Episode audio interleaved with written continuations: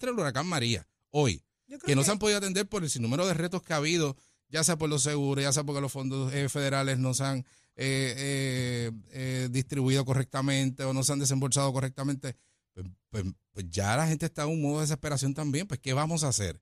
Y si esa alternativa que tienen es el legislador, o es el municipio, o es cualquier entidad, pues mira, yo creo que debemos de, de mirarla con, con, con detenimiento y se al final del día que se atienda Se la... demonizó seriamente necesidad de la el gente. asunto de los barrilitos. Claro que se sí. convirtió en tema eh, De craso, campaña político. Tema craso. Y si en algún momento alguna, alguna, y no lo recuerdo, no, no lo tengo muy claro, porque esto de que, esto de, que- ¿desde cuándo se quitaron los barrilitos esto?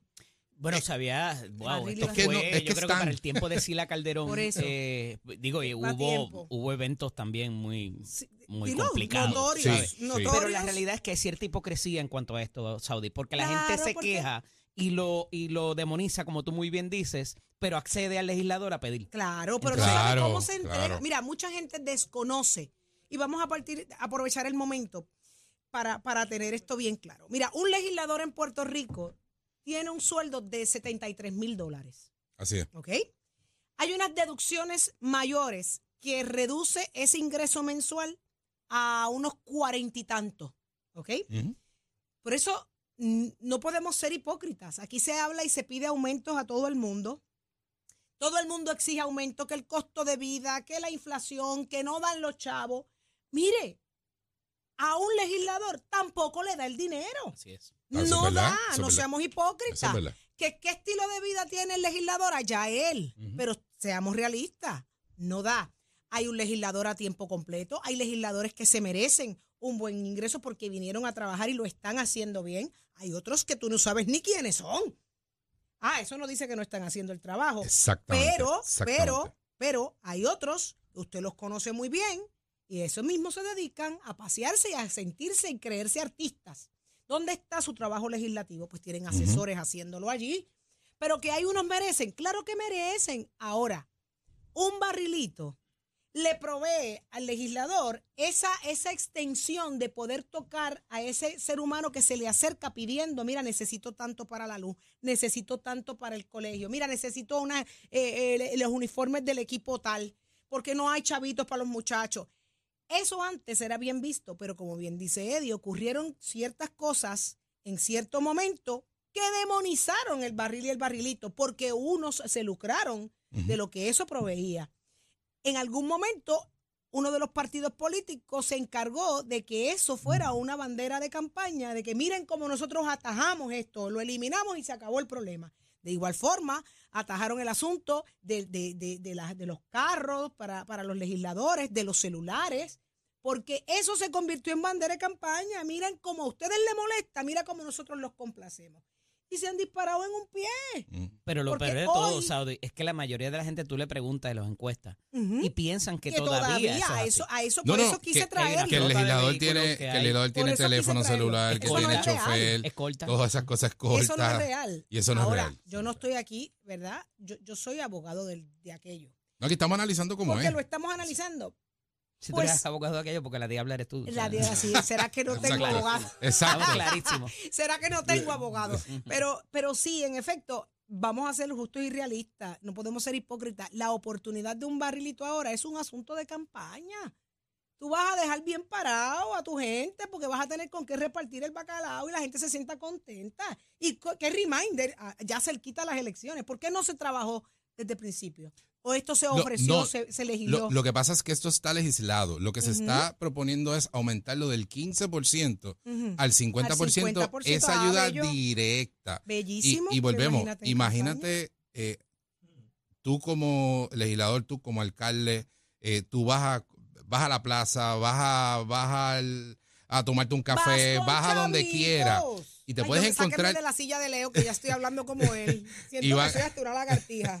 Ajá. Y vas a encontrarte a alguien de seguro con alguna necesidad que te dice, ¿sabes qué? La necesidad ahí. Mi- no pude enviar a mi nena, no puedo enviar a mi nene porque le faltaban 200 pesos para un equipo de, de béisbol, por darte un ejemplo, por un equipo deportivo, eh, no pudo eh, representar a Puerto Rico por X o Y cosa. Y es cuando tú dices, ah, pues espérate, si yo tengo un dinero que puede ser de fácil acceso, ¿no?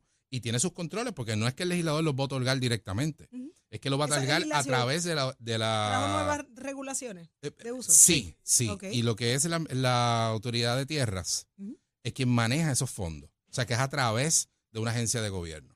Y hubo unos traspieces cuando esto se instituyó en el cuatrenio pasado, que es cuando se, se legisla, y, y sería justo que explicáramos. Esto viene de unos excedentes, y va a sonar fea la palabra, del IBU, ¿verdad? Eh, luego de que el, el propósito principal cuando el. IBU comenzó era, eh, obviamente, pagar la deuda de Cofina, y no todo el IBU es para eso. Con la imposición de la Junta de Supervisión Fiscal, te obliga a que eso se pague primero, pero hay un excedente después de pagar eh, lo que sea la tarifa mensual que se dispone para que vaya a la autoridad de tierra. Y de ahí el legislador levanta el teléfono, y ahí es que vinieron los traspieces que te cuento, y dice, ¿cuánto tengo ahí? Ok, necesito tanto para esto. Y envía una carta y es esa agencia quien se, eh, quien se encarga de ese asunto. No había un reglamento, le costó la destitución a No una funcionaria en un momento dado eh, porque esa carta pudiera hacer cualquier cosa. Eh, se habla de legisladores que inclusive iban allí a, a, ¿verdad? a seguir las necesidades y hay ciertas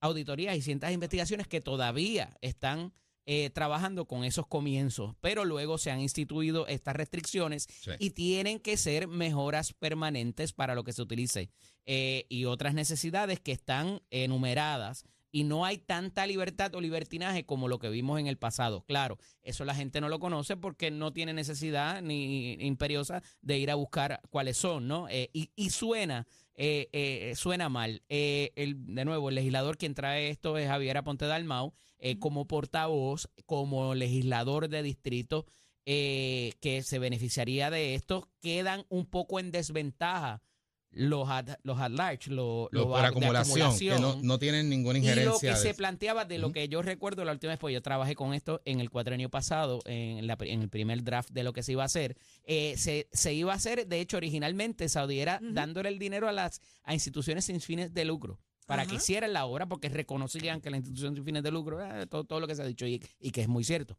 Pero eh, se planteaba en, en el primer draft de esto que termina siendo, de también establecer unas partidas para el legislador de acumulación y que lo dividiese de acuerdo, porque es toda la isla, ¿verdad? Lo que en la representatividad versus el legislador de distrito que, que tiene. eh, Pero no un- se hizo. un- pero no terminó siendo No. así. Y lo que se hizo es, en vez de dar al legislador de acumulación, tú legislador de distrito coge más. Porque eh, hay un interés particular, o sea, ahí es donde a mí me conocen, ahí es donde yo vivo, supuestamente, ahí es donde yo me muevo y esa es la gente que al final del día va a, a pasar cuentas sobre mí, de si yo hice el trabajo o no hice el trabajo y qué yo hice. Y entonces esto, a un año de la elección, un año y pico, eh, te dice, ah, la- eso es lo que la gente se acuerda, lo que decía Hernández Colón, la memoria de las 13 semanas. Que no es casualidad, las 13 semanas es lo que dura usualmente un programa cuando lo prueban, ¿verdad? Este, y es esa memoria histórica, periodística y que pudiera la gente accesar rápidamente, aunque ahora con los, ¿cómo lo se llama? que- Con los QR codes Ajá, Y es lo- más rápido. y los panfletos que distribuyen con QR codes para que la gente se acuerde de la obra. Ah, bueno. Pues tú sabes, también hay acceso a eso y eso es muy bueno también porque la gente puede, ¿verdad? Y te metes en Google y buscas la información, eh, que la gente lo puede tener mucho más fresco al que le interese buscarlo. Entonces, por ahí es que va la cosa. eh, Pero dijiste algo hace un momento. Eddie, con, con el asunto de, de mejoras permanentes. Y hoy en la legislación, eh, para mejoras permanentes, tú tienes un presupuesto de lo que te asigna el legislador, que puede ser, por ejemplo, esto se, se determina por, por, por obviamente representatividad. Cuántos municipios, cuántos constituyentes y demás. Tú puedes tener un, un representante que pueda tener unos 200 mil dólares, 400 mil dólares en presupuesto, pero puedes tener un senador distrito que tenga 1.5 millones de pesos Ok. para, para poder distribuirlo. En mejoras permanentes son un 85% de ese presupuesto y un 15% en esa ayuda directa. Ahora lo que se está proponiendo es reducir a mejoras permanentes a un 50% y ayuda eh, directa a un 50% aumentarlo. Qué bello. Es Así que sería, sería al final del día lo que busca la, Y la medida. finalmente, eh, ¿va o no va? ¿Qué dice? Bueno, en, el, en la Cámara se aprobó. En el Senado eh, ya el portavoz de la mayoría indicó que pues no lo veía con buenos reserva. ojos, que tiene reserva. Así que hay Pero que ver al final del el día lo que Quien pasa. decide y si tiene los votos, más allá de lo que piensa ¿Y- el portavoz. cuál es la Bueno, pero, de lo en, que este- piensa el pero- presidente, pero- pero inclusive. en este ¿Y cuál es Senado la tan, en este? Senado tan plural que hay ahí en Por eso te digo, también necesitas en- las en el día de hoy está más complicado. ¿Cuál, es, la tendencia? Sí, está, más complicado. Y yo no creo que el gobernador tampoco vaya a, eh, vaya a firmar esa medida. Dios mío. No creo. bueno, pero cosas veredes, cosas veredes. Así que. dinero es que Pero la misma. Si la desconfianza está en Estados Unidos hacia Puerto Rico, aquí mismo hay más desconfianza que, que lo que cualquiera se puede imaginar. ¿Dónde está? Venimos con más, señores. Se nos quedaron un montón de temas importantes de país, pero los vamos a discutir todos porque usted merece estar informado. Usted es parte de esta conversación. ¿Dónde está Tato Hernández? Somos todos. Buen día, Tato. Buenos días, buenos días, Muy buenos días para todos. Tato Hernández en la casa. Saludos a Titi Saudi. Saludos, mi amor licenciado López y al novato del año, el Gaby que está ahí. Oye, me gustó eso, me gustó eso, Tato, el novato del año. En Nación Z, ya usted sabe que darle ese premio, ya Cristóbal está bregando con eso. no, escatimamos, no escatimamos en gasto. ¿Cuánto exacto implica eso en cascado? Por eso es que, por eso es que he visto producción con, con un maletín por ahí. Claro que sí, ah, imagínate que el primer premio son unos cupcakes de Titi es verdad, es verdad, lo inauguramos pero ya. ya usted sabe cómo es eso. Bueno, vámonos con el deporte. Primero que nada voy a empezar con el béisbol de Puerto Rico, la temporada para los gigantes de Carolina. Eso ya está ready en el béisbol profesional Roberto Clemente. Para los que quieren chequear el calendario está en mi página Somos Deportes. El viernes 3 de noviembre estamos en, en Mayagüez, la inauguración de los indios de Mayagüez, equipo campeón que fue Mayagüez subcampeón Carolina. Y entonces el sábado 4 de noviembre inauguramos contra los cangrejeros de Santurce en el estadio de Carolina. Así que mi fanaticada, mi gente de Carolina, pónganse en ready que la tropa amarilla y negra viene duro. En el béisbol de la Grande Liga, en el postseason, óigame, todos los equipos variaron su serie. ¿En qué sentido? Los Rangers le ganaron 7 a 1 a Tampa Bay, lo cual entonces pasan para los juegos de división.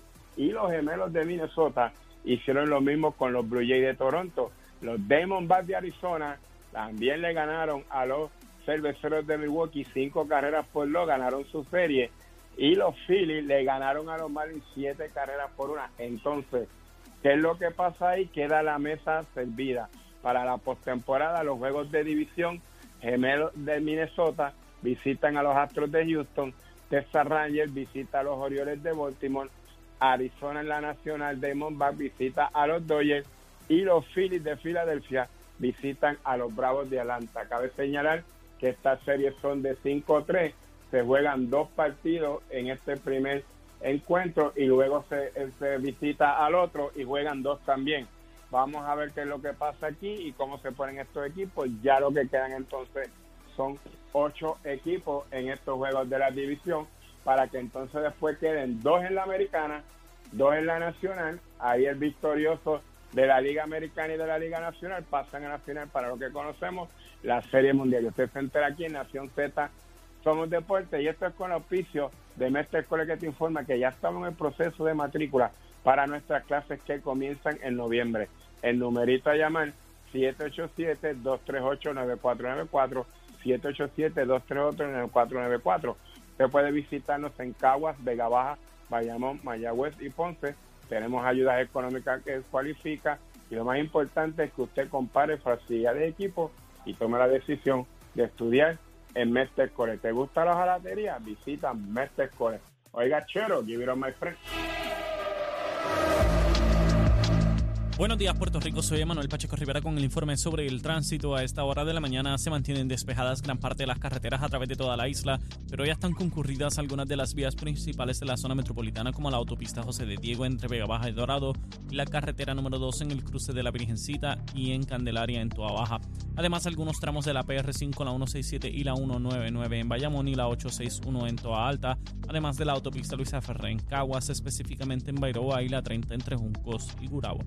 Hasta aquí el informe del tránsito. Ahora pasamos al informe del tiempo. El tiempo es traído ustedes por Winmar Home, energía de la buena. Crosco, sella hoy a la segura con Crosco. Para hoy jueves 5 de octubre el Servicio Nacional de Meteorología pronostica para todo el archipiélago un día principalmente nublado, húmedo, lluvioso y caluroso.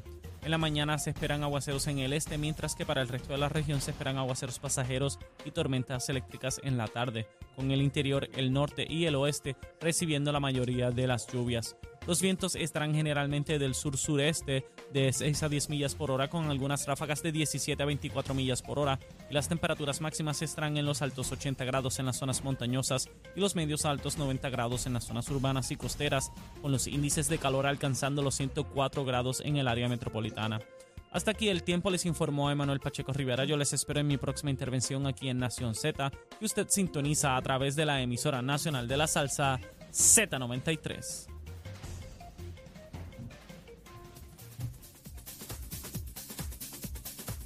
Atención área oeste, llega a Boquerón el festival náutico más grande. Es el Caribbean International Boat